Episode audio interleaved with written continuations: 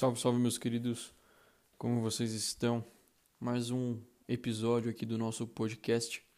E realmente me pegou de surpresa esse assunto porque a gente sabe como que às vezes a vida está difícil para algumas pessoas, né? E todos nós passamos pelas nossas tempestades interiores. E eu refleti sobre isso essa semana. E nesse momento me veio muito forte de que eu devia compartilhar isso com vocês. Tudo passa.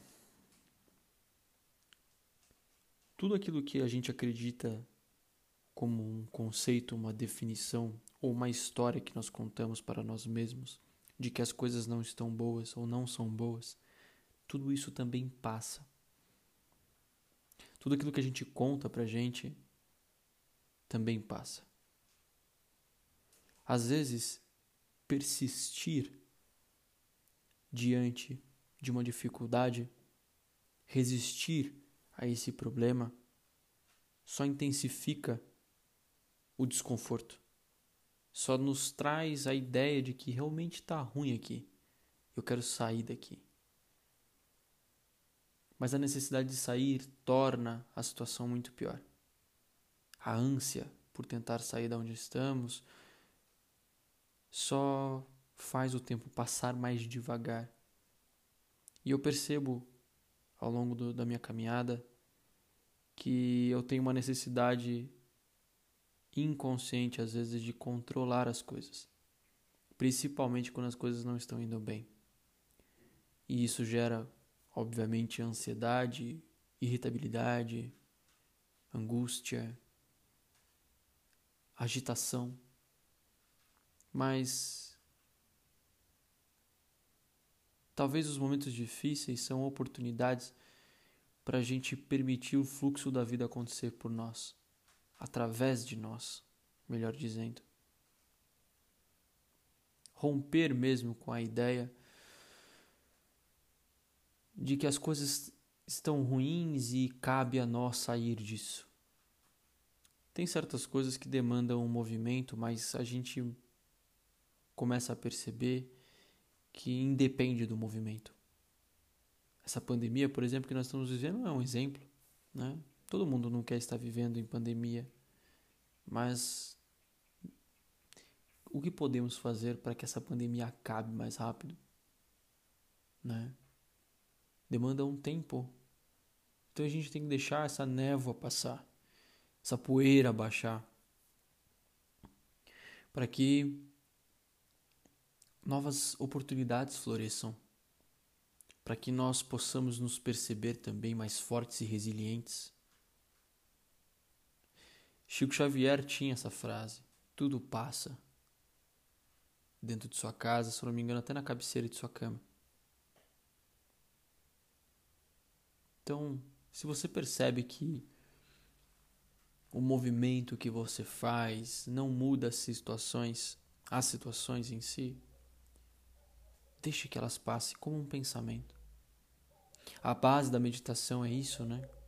A gente permitir os nossos pensamentos, as nossas emoções surgirem, mas nós apenas contemplamos. E como a gente né, diminui essa identificação com os pensamentos e as emoções? É entender de que nós não somos os pensamentos e as emoções. E além de não sermos isso, nós não rotulamos aquilo como bom como ruim como eu quero esse pensamento para mim, como eu não quero esse pensamento para mim. E se a gente olhar para o nosso mundo exterior da mesma forma, entendendo que o mundo exterior é simplesmente uma ilusão. O mundo exterior é artificial. Porque o nosso mundo exterior, ele se modifica a cada instante, principalmente a partir de como nós o vemos e enxergamos. Então, será que é tão real assim? Porque é tão relativo, não é, meu povo? O que é bom para mim pode ser péssimo para você. Então será que as coisas vão mal mesmo? Ou é eu que interpreto isso como mal? Então deixe as coisas acontecerem, deixe as coisas passarem. Pensa bem. Medite nisso agora. Medite na oportunidade de estar passivo diante da realidade, mas completamente ativo e atento com sua verdade interior, com seu íntimo. Você está sendo honesto consigo, você está sendo atento e íntegro. Você está aqui dentro, você não está lá fora. Porque quando a gente está lá fora, a gente se afeta com o mundo. Quando a gente está fora de si, a gente é apenas reativo. A gente só reage. A gente não contempla. A gente não pensa de fato. A gente faz as mesmas coisas com os nossos pensamentos. A gente acredita que é eles em alguns momentos e a gente é levado por eles, como uma enxurrada, como uma inundação. Mesma coisa com as nossas emoções. A gente acredita que essas emoções são verdadeiras. E somos tomados, agimos por impulso, reagimos aos outros, ao mundo, a tudo aquilo que percebemos. Existe um termo é, que é considerado uma doença dentro do budismo, que é dukkha. A minha interpretação de dukkha, eu creio que possa ter diversas interpretações deste nome, mas a minha interpretação de dukkha é o que? É a nossa ignorância a partir daquilo que nós absorvemos do nosso mundo exterior. Quando olhamos para o mundo, sentimos algo. E sentimos algo deturpado. Algo que está fora da clareza, que está fora do espírito, que está fora da realidade absoluta. E ao contemplar isso dessa forma, eu particularmente acredito que seja Dukkha. D-U-K-A. Porque eu, como terapeuta, o que eu percebo não é que quando a pessoa faz atendimento comigo, a realidade dela se modifique, mas na verdade é ela que se modifica diante da realidade. Ela que se modifica não fazendo o que a realidade quer que ela faça, mas a forma dela de integrar a realidade exterior dentro da interior dela, ela percebe que não tem separação. Ela percebe que tudo que ela sentia, pensava, reagia era só baseado na interpretação que ela tinha da vida. Ou seja, nosso mundo exterior é só um reflexo do nosso mundo interior. Eu sempre falo disso aqui, né? E ao mudar o nosso mundo interior, ao contemplar a nossa essência interior, a nossa realidade se torna outra. E talvez nem foi preciso lei de atração, lei de manifestação para isso. Você já manifestou você na realidade. Então, se a sua realidade está ruim, isso é só um reflexo do seu mundo interior. Existem coisas ruins no mundo? Existe. Por que, que existe coisas ruins no mundo? Porque é apenas um reflexo das ações humanas. Um reflexo das ações do universo. E não é que o universo seja negativo, mas toda ação tem uma reação. Não como uma punição, mas como apenas uma ação, um movimento de algo que foi semeado, cultivado.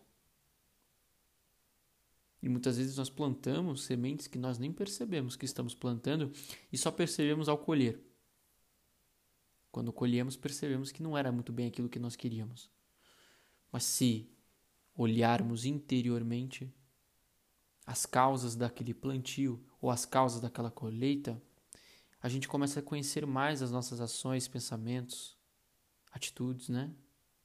E a gente começa a alterá-las, né? De uma forma um pouco mais coesa, de uma forma um pouco mais íntegra, com o nosso espírito, com a nossa essência, com a nossa paz, com o nosso amor, com a nossa fraternidade e união, como seres espirituais manifestados em corpo humano.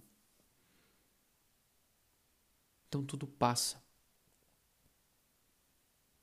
Pode ser que você esteja sendo acometido por ações externas e por isso sofre.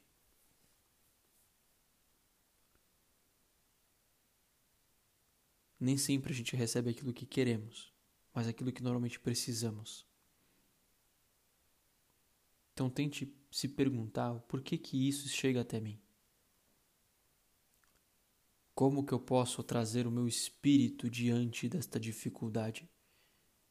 O que que meu espírito diria para mim neste momento de dificuldade? Uma coisa que meu espírito me disse em momentos difíceis que eu passei há pouco tempo: tudo passa. E você também. E esse você também é importante para entender de que Aquele que acredita que está uma porcaria também pode mudar de opinião. Quantas vezes no passado acreditávamos que estava ruim e passamos. E observamos às vezes a oportunidade que aquele momento difícil nos trouxe de crescimento. Não é que sempre crescemos na dor, mas a dor ela ajuda muito a crescer. Muito. A questão é que Muitos de nós acreditamos, contamos histórias para nós, de que o sofrimento é uma necessidade. O sofrimento é uma escolha. As aflições e as dores do mundo vão surgir, porque o mundo é repleto de dor, mas também é repleto de luz e bênção, de amor, de afeto, de brilho, de lucidez. Mas para essa realidade surgir em nossas vidas, a gente tem que estar atento, permissivo, flexível. Então eu estou colocando cada vez mais na minha vida isso, quando eu estou diante de uma situação difícil. Que às vezes a cabeça ela gosta de retornar com as dificuldades. E muitas vezes eu falo, não queria estar assim, queria estar de uma forma diferente mas sempre me vem de novo. Tudo passa. Só perdoe. Se mantenha estável no seu barco diante da tempestade, que ele sabe o seu rumo. Ele sabe o caminho que vai ter que tomar.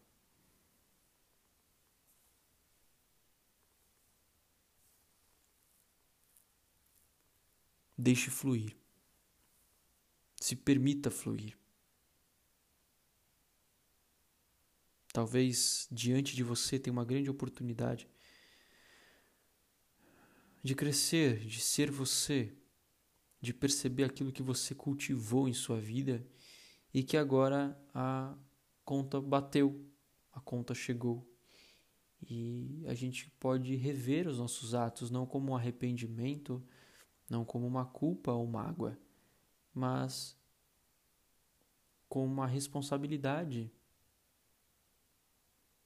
porque uma coisa que eu ouvi dizerem, um mentor espiritual disse que é, é um direito nosso sermos felizes. Se é um direito, por que não clamamos por ele? Por que não podemos clamar por esse direito aqui e agora? Muitos de vocês podem ter pensado, mas a minha vida aqui em volta tá uma merda. tá uma porcaria. Mas aí que está a questão. A vida não tem o direito nenhum de te fazer feliz, mas você tem. A realidade aí fora, material, ilusória, ela não te deve nada como felicidade. Esta é a verdade nua e crua. Mas por que isso? Porque é você que faz ela feliz e não ela faz você feliz. Você que é a luz no mundo e não o mundo que é a sua luz. Então você tem que ser a luz. Você tem que ser o brilho nos olhos. Mas ninguém pode te dizer como e como ser e como fazer para ser isso. Só você pode saber. Só você pode sentir isso dentro do seu âmago.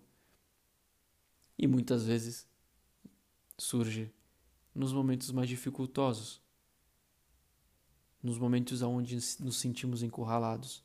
E quando a gente acha que não há mais luz no fim do túnel, a gente se torna essa luz. A gente ilumina esse túnel. Então, esse é o recado que eu gostaria de deixar para vocês hoje, gravando aqui às dez e meia da noite. com um sorriso nos lábios por ao invés de ter ido fazer qualquer outra coisa um pouco insignificante, eu estou aqui é, promovendo uma luz em vocês. Porque eu estou sendo essa luz agora para mim. E talvez ao vocês me escutarem, vocês podem sentir essa luz dentro de vocês e não vinda de mim propriamente. Na verdade, pela nossa afinidade, a gente pode se iluminar. Da mesma forma que um fósforo ilumina o outro, se você encostar os dois com um aceso. Então talvez eu sou essa chama que está tocando aí em você e permitindo que a sua chama surja, né? se torne incandescente, quente, iluminadora, reluzente. E faça do seu momento difícil um momento passageiro. Ilumine com clareza este momento difícil e perceba que ele também passa. Ele vai passar. Não tem como ele perdurar. Sempre passa. Novos ares sempre surgem. Estamos no momento do inverno, as folhas já secaram, estamos plantando as sementes agora para semear, germinar na primavera. Então por que não mudar agora? Por que não plantar boas sementes neste inverno que estamos mais introspectivos, estamos mais para dentro, estamos olhando aqui dentro. E por isso que para muitos pode ser muito difícil esse momento. Né? O nosso próprio corpo pede esse acolhimento. Né? Nosso corpo fica mais sensível às coisas. É porque ele precisa de cuidado, ele precisa de atenção. Então, olhe para dentro de si Plante bons pensamentos, plante boas emoções, boas ações para você. Porque, como eu escutei hoje de uma pessoa, cuidar de si não é egoísmo, principalmente quando você está cuidando de si para poder cuidar do outro. Quando você cuida de si só por cuidar de si, isso é egoísmo. Mas se você cuida de si sabendo que você estando bem, você tem a oportunidade de tornar o mundo um lugar melhor, então aí sim é um autocuidado muito proveitoso e muito necessário. Então façam isso. Arro, muita luz a todos e até.